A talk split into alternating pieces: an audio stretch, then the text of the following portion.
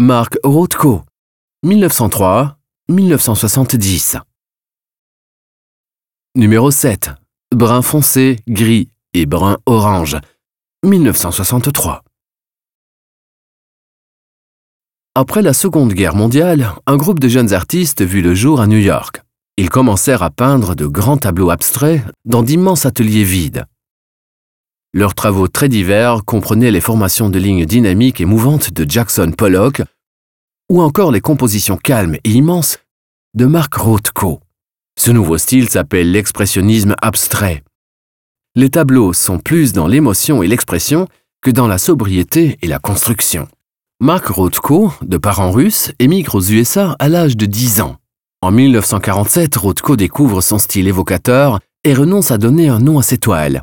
Il réduit ses tableaux à quelques champs de couleurs flottant librement dans une surface rectangulaire.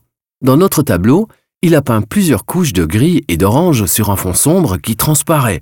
Le petit rectangle inférieur fait office de socle pour la surface supérieure lumineuse. Le ton de couleur est retenu et harmonieux. La surface est mate et la couleur est absorbée par le fond. On peut distinguer les coups de pinceau larges dans l'application de la couleur et sur les bords. Du point de vue de l'artiste, le grand format doit permettre aux couleurs de submerger la personne qui regarde le tableau, qui se sent alors plongée dans celui-ci. C'est la raison pour laquelle Rothko n'a pas encadré son tableau. Les champs de couleurs donnent de la spatialité au tableau de Rothko sans toutefois créer l'illusion d'une perspective. Ces tableaux semblent vibrer de façon secrète et poussent les passants à s'arrêter pour les contempler.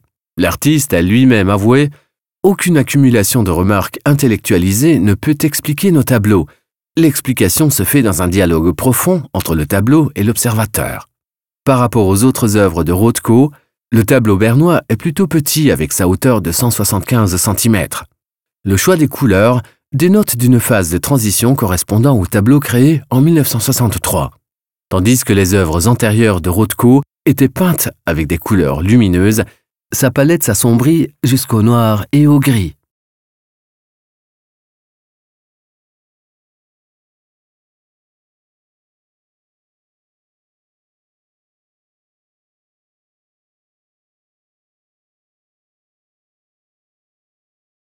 Visitez le musée des beaux-arts de Berne et voyez les œuvres originales et téléchargez l'application gratuite Museum Bern dans le App Store.